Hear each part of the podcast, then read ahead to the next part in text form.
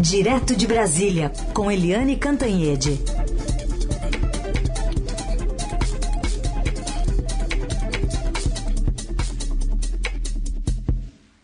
Eliane, bom dia.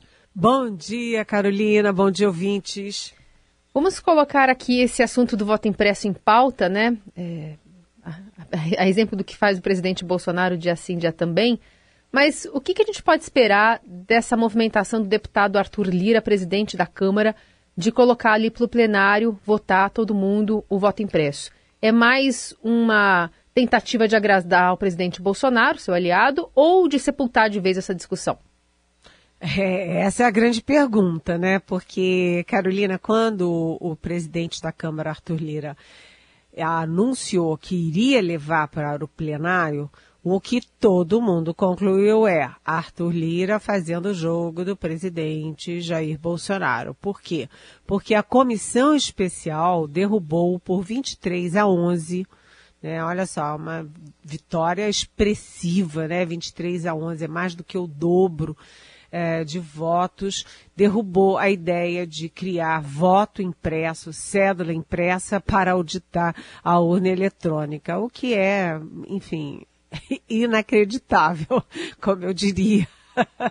Mas, enfim, é, e isso agrada o presidente Bolsonaro, porque o presidente Bolsonaro, ele transformou isso numa bandeira, né, num grito de guerra a urna é, eletrônica é ruim, é fraudável, segundo ele, e é preciso ter voto impresso. Imagina, voto impresso nada mais, nada mais é, fraudável do que voto impresso, aquela cedulinha, 150 milhões de votos é, passeando pelo país. Imagina só. Mas, é, então, a primeira versão de todo mundo foi Arthur Lira está fazendo o jogo do presidente, está dando sobrevida ao discurso do presidente pelo voto impresso. A segunda versão é de que, na verdade, o Arthur Lira quer ter certeza absoluta, quer tirar essa discussão da frente do país, é, porque o plenário vai derrotar solenemente essa decisão. Até porque 11 partidos já se manifestaram, agora já tem uma pesquisa de um jornal dizendo que são 15 partidos, 15 dos 24 partidos da Câmara se manifestando contra essa ideia maluca de voto impresso. Então, uh, que aí o Arthur Lira, na verdade, estaria dizendo, pronto, Vamos dar ao presidente o que ele quer. Ele quer, então a gente expõe no plenário e mata essa história de vez e não se ouve mais falar nisso. Não se sabe exatamente qual é o intuito do presidente da Câmara, mas o fato é que o Arthur Lira, ele é um aliado sim do presidente Bolsonaro, ele faz o jogo sim do presidente Bolsonaro, ele vira e mexe está lá no Palácio do Planalto, ele trancou dentro da gaveta quase 130 pedidos de impeachment do presidente Bolsonaro. Ou seja, o fato é o seguinte: a Câmara está mobilizada nessa semana para votar essa questão aí do voto impresso lá no, uh, no plenário. Então, é, lembrando que não é nada trivial. O regimento permite que a comissão especial, derrubando essa proposta de emenda constitucional, o presidente da Câmara pode sim levar direto ao plenário, assim de ofício, já que ele é o dono da pauta do plenário, que ele pode. Mas nunca acontece isso. Eu, sinceramente, não me lembro de uma comissão especial ter derrubado uma proposta de emenda constitucional e o presidente da Câmara, qualquer que tenha sido ele, tenha bypassado a comissão e jogado para o plenário. Então eu deixo aqui a dúvida. O Arthur Lira agiu só para agradar o presidente, fazer o jogo do presidente, ou o Arthur Lira agiu para enterrar definitivamente essa ideia obsessiva do presidente? Não se sabe, Carolina. Bom, Querendo ou não, também, se der errado lá, ele pode falar, olha, presidente, tentei, né? Ainda sai, é. sai bem na fita, né? De qualquer jeito, ele sai bem na fita, é. porque ele tem o Ih, presidente, ó, fiz tudo o que o senhor queria, é. fui bonzinho, levei lá, mas, infelizmente, os partidos não quiseram. Tem razão, Carolina. Bom, enquanto isso, a gente tem a CPI da Covid, amanhã a gente vai ter a retomada dos depoimentos, e na quinta, um nome importante, o líder do governo na Câmara. É, é, o presidente da República conseguiu, né, Carolina, desviar as atenções. Ele conseguiu desviar as atenções porque você viu que o, acabou o recesso e a CPI não voltou com aquela força que tinha antes. O recesso, vamos dizer, é, enfraqueceu ou, vamos dizer assim, amenizou muito o impacto da CPI. Então você vinha com bólido a 180 por hora, aí você deu aquela paradinha de duas semanas para tomar um cafezinho ali, e quando voltou o bólido não está essa a 180 mais por hora, porque o presidente da República ocupou os espaços de mídia e, de, e do debate político. Aliás, não só ele, mas também da resistência contra ele. Mas agora a CPI essa semana tem um depoimento muito importante que é o do líder do governo na Câmara, o deputado Ricardo Barros. O Ricardo Barros que é, foi ministro da Saúde, né, e que agora na Câmara ele assinou uma emenda que tinha uma única, única, único objetivo, favorecer a compra da vacina Covaxin. E ele foi citado em depoimentos, inclusive do depoimento dos irmãos é, Miranda, o deputado Luiz Miranda, e o irmão dele, Luiz Ricardo Miranda, funcionário concursado do Ministério da Saúde. É, eles contaram que na conversa com o presidente da República para é, denunciar que havia mutreta na negociação da Covaxin, que o que o presidente da República teria dito e é, tem rolo lá, né? É, é, é rolo lá do Ricardo Barros, né?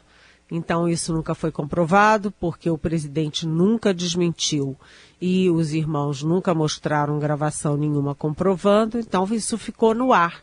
Mas o nome do Ricardo Barros aparece daqui, dali, a ligação dele com um dos pivôs da crise da compra de vacinas, é, enfim, o nome do Ricardo Barros está quicando, é bola quicando, né? Então, ele vai lá se explicar, com o detalhe de que ele insistiu muito para ir porque ele quer ter o chamado direito de resposta. Então é o seguinte: a CPI acha que está com um bolão na mão, mas o Ricardo Barros é muito experiente, é parlamentar há várias legislaturas. É, ele não está aí para brincadeira não, ou seja, se ele insistiu tanto para ir é porque ele está muito calcado, muito bem documentado. Então vai ser o embate ali de versões muito poderoso na CPI, quinta-feira. É, Eliane, durante o fim de semana a gente viu o presidente Bolsonaro é, se aglomerando, né, em manifestações pró-governo é, em Santa Catarina, também no Distrito Federal. Queria te ouvir sobre o discurso, né, que querendo ou não ainda foi é, por, por eleições limpas, né, contra o voto da urna eletrônica, pró-voto impresso. É, e, e o que, que traz ele desse caldo dos apoiadores mais fiéis ao presidente? É, é, é, inacreditável, né, Carolina? Mas o presidente fez sim é, motocicletas até bastante concorrida, a motocicleta lá em Santa Catarina, porque o presidente é forte no sul, né? A gente sabe que o presidente tem uma base muito forte no sul do país, é, Santa Catarina, Paraná, Rio Grande do Sul, e ele fez essa motociata ali que é muito é, com um público muito de da área empresarial, mas é da área empresarial, área de serviços, comércio. É, e depois ele fez em Brasília no domingo e também teve bastante gente, etc. Agora, veja bem, o presidente faz esse discurso, xingou aos palavrões é, o ministro Alexandre de Moraes do Supremo Tribunal Federal. É, ele xinga também o ministro Luiz Roberto Barroso, que além de ser do Supremo é presidente do TSE, mas a resistência ao presidente está muito forte, muito forte. Aquele manifesto que o Estadão deu em manchete, manifesto de banqueiros, empresários, economistas, líderes religiosos, é, de, de, diferentes tendências, inclusive, é, ex-presidentes do Supremo, etc., diplomatas, diplomatas de ponta, né? Uh, aquele documento já tem milhares e milhares de assinaturas né, as pessoas aí dizendo não, basta aos ímpetos é, do presidente Bolsonaro, que já disse, olha só o que ele disse, que pode agir fora dos quatro eixos da Constituição. E também já disse, olha só o que ele disse, é, que vai chegar a hora dele, dele, Alexandre de Moraes. Gente, o que, que é vai chegar a hora dele? Juntando as duas frases, ficou o seguinte: olha, eu vou dar um golpe na Constituição, é, vou é, me tornar autoritário e vou prender, ou sei lá, fazer algum tipo de retaliação contra o Alexandre de Moraes. E é, se é contra um, será contra outros também. Então, o presidente mantém o discurso dele beligerante de guerra, mas há muita resistência. O Supremo, o TSE, esses que eu falei, é, subprocuradores da República, onde, aliás, está é, crescendo muito também a pressão para o procurador geral Augusto Aras tomar alguma decisão, fazer alguma coisa. Ele não pode ficar calado enquanto o presidente da República ameaça rasgar a Constituição. Né? Então, é, há muita pressão do presidente, mas há também resistência de setores importantes da sociedade, Carolina. Queria colocar aqui uma pergunta do nosso ouvinte Daniel sobre esse assunto. Ele diz: o 7 de setembro está longe ainda, mas o mês promete. Greve de caminhoneiros pró-Bolsonaro, passeata da Carla Zambelli e a movimentação pró-impeachment. O que sai desse balaio? Pergunta o Daniel. Oi, Daniel. Quem sabe o que, que sai desse balaio, né? é um balaio que é explosivo.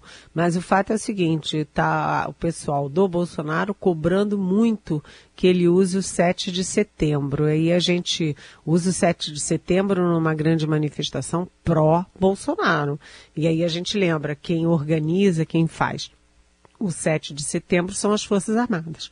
Marinha, Exército, Aeronáutica, avião sobrevoando e tal. Só que, é, primeiro, você tem é, uma questão sanitária, porque se você fizer um 7 de setembro com gente na rua, é um risco. É a aglomeração quando a variante Delta está aí. Está circulando no mundo, vários países já estão é, voltando atrás na flexibilização do isolamento social vários países, né? Inclusive Estados Unidos, inclusive é, na Europa, inclusive no Japão, na China, enfim. É, então, você facilitar a aglomeração nesse momento é preocupante. E a segunda é a questão também uh, dos combustíveis, do preço disso tudo, porque avião da FAB fazendo manobra, isso custa recurso público no momento em que você está com a corda da, das finanças muito esticada. E o terceiro é a questão da democracia, usar recurso público para fazer campanha do presidente Bolsonaro, fazer uma campanha que no fim acaba sempre confluindo para ataque às instituições, ataque à democracia. Realmente não é bom você usar o nosso 7 de setembro, que é uma data nacional de todos os brasileiros, para atiçar a divisão entre o povo brasileiro. A gente segue aqui com a Eliane Cantanhede, conversa conosco direto de Brasília sobre os assuntos importantes de hoje. E hoje o Estadão traz um desdobramento é, interessante, digamos assim, sobre o tratoraço. Quanto custa ou quanto custou os cofres públicos aqueles tratores é, via pagamento né, é, do Condefasp com dinheiro de um orçamento que é paralelo, né? Não tem como você colocar muitos critérios para direcioná-los, né, para redutos eleitorais ou não, dependendo da força de aliados do governo Bolsonaro. É, que, que importância tem esse dado agora, colocando essa, essa questão do sobrepreço como uma grande evidência nesse caso, Eliane? Isso é super importante, né? Porque tá todo mundo com tanta frente de, de investigação, tanta frente de preocupação, ataque à democracia e a CPI e a compra de vacinas, mas o tratoraço é uma coisa importantíssima, né, que foi, foi revelada pelo nosso Estadão. E agora o nosso repórter Breno Pires, aqui de Brasília, mostra isso, que a CGU, a Controladoria Geral da República, é, identificou, aspas, risco extremo de sobrepreço, fecha aspas, é, no tratoraço. Ou seja, além do, do recurso sair, né? Porque como é que funciona o orçamento paralelo? São 3 bilhões de reais, gente, 3 bilhões de reais, com tanta gente passando fome, jogada na rua, com as famílias, as crianças sem ter onde dormir, onde comer nesse frio. E aí 3 bilhões de emendas parlamentares, onde os parlamentares podem fazer o que bem entender com isso. E tem aquela história, né, revelada pelo Estadão, de que o dinheiro é, tem que ir para a base dos parlamentares, mas o Davi Alcolumbre, por exemplo, ex-presidente do Senado, ele é do Amapá e mandava o dinheiro para o Paraná. Ué, ele não tem voto no Paraná? O, por que, que ele mandava para empresas no Paraná? E para comprar é, tratores, equipamentos agrícolas, etc. E agora a CGU mostra é, o risco extremo de sobrepreço, ou seja, um trator que custa X vai custar sei lá quantas vezes esse X. E, e isso é comparado com a própria tabela de preços do Ministério do Desenvolvimento regional, que é o ministério responsável por é, executar essas emendas dos parlamentares. Então, o ministério tem uma planilha de preços, o preço do trator é X, mas na hora de usar a emenda, o trator vira X vezes, muitas vezes. Ou seja, é um escândalo na origem, porque criar orçamento secreto sem fiscalização, sem explicação, sem que a sociedade tenha é, direito de saber, já é um escândalo. É um escândalo também, em segundo lugar, porque o parlamentar é, pode fazer qualquer coisa, inclusive mandar para outro estado onde não, ele não tem base eleitoral. Terceiro, é um escândalo porque o preço é qualquer um que qualquer um consegue inventar. Então é um preço inventado. E o quarto pior de todo é um escândalo porque quem paga isso é você. Você, Carolina, você ouvinte, eu e a população brasileira que está precisando é de emprego, está precisando de é, comida na mesa, está precisando de casa para morar. Aliás, o presidente Bolsonaro vetou uma lei aprovada pelo Congresso que impedia que os donos de imóveis é, jogassem as pessoas na rua. O presidente vetou isso e as pessoas estão sendo jogadas na rua com seus filhos, é, sem comida, sem, sem as suas panelas, sem seus móveis, sem ter condições de sobrevivência. Isso é, sabe, não há é, dinheiro que explique você jogar uma família na rua e na rua da amargura. Outra dúvida aqui do nosso ouvinte, Liane, é da Pietra. Ela fala sobre uma apuração que o Estadão, que saiu há alguns dias, apontando uma possível chapa de Simone Tebet com o vice Luciano Bivar, pensando nas eleições de 22. Você acha que essa chapa tem potencial e chances de se concretizar? O que poderia, o que aconteceria com a candidatura de Bolsonaro e uma possível fusão do DEM, PP e PSL? Olha, é, Pietra tem muita, muita ebulição nessa área de partidos né, e nessa área de busca, a busca frenética por uma candidatura de centro. É, essa tentativa de uma aliança do MDB com o PSL se fala daqui e dali, mas não é fácil. O PSL é um partido dividido, lembrando que o PSL foi quem elegeu o presidente Bolsonaro em 2018 É, todos os partidos estão muito contaminados e muito divididos pela presença do bolsonarismo. Você vê o próprio MDB, tem uma Simone Tebet na CPI, que é muito firme ali na, na investigação, no compromisso, é, ela acompanha tudo, é muito aplicada, ela que denunciou aquelas, é, aqueles documentos falsos que foram entregues ao Ministério da Saúde, e o Ministério da Saúde nem sequer checou para compra e venda de vacinas.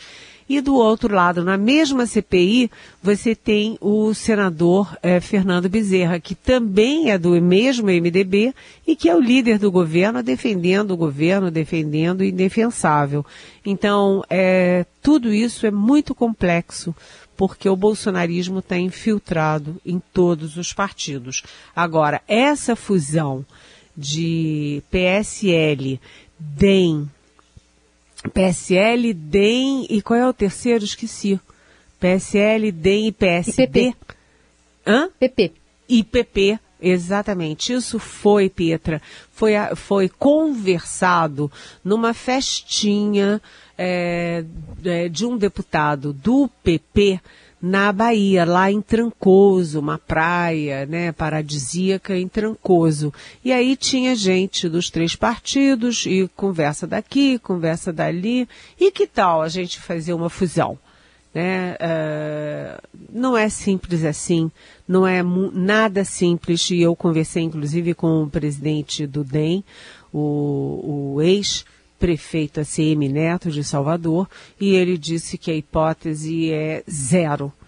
Bem, nada em política é zero. Eu não endosso isso que ele disse de que é zero.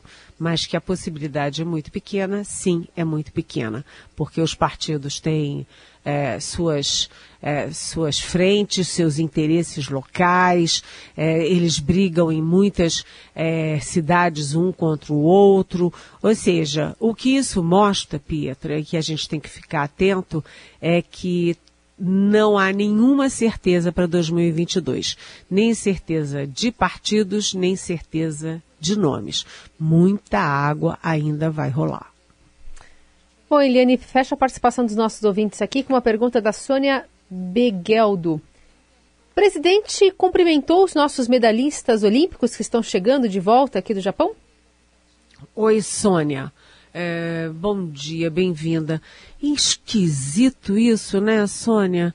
Ninguém entende, ninguém entende o presidente Bolsonaro, porque você vê um homem que faz campanha contra a máscara você olha as, as imagens do Japão, da China, dos Estados Unidos, da Argentina, do Reino Unido, uh, da França, de todos os países minimamente civilizados, todo mundo de máscara, os presidentes de máscara. O presidente recebeu o conselheiro de segurança nacional na semana passada sem máscara, o conselheiro de segurança nacional dos Estados Unidos de máscara e o presidente Bolsonaro sem máscara. O presidente trabalhou e trabalha contra as vacinas. Ele faz campanha contra a vacina, não tomou vacina. E ao mesmo tempo ele não cumprimentou, não deu um A, nem na motociata, nem coisa nenhuma, em favor dos nossos medalhistas. Lembrando que os nossos, a gente teve um recorde de medalhas, teve um recorde de medalhas, é, a gente estava falando aqui da Bahia da CM Neto, um recorde de medalhas de ouro, três medalhas de ouro da Bahia. É, foi um rendimento espetacular das mulheres né? E o presidente não dá uma palavra. Eu acho que o presidente está deixando ser criticado por isso para depois fazer um grande gesto de marketing usando os nossos atletas. Só pode ser isso, porque como a Carolina e eu dizemos aqui, é inacreditável, viu, Sônia? Só para começar a semana, né? Mais uma semana inacreditável. Muito bem. Essa é Eliane Cantanhede de volta amanhã, sempre a partir das nove aqui no Jornal Dourado. Um beijo, Eliane. Beijão, até amanhã.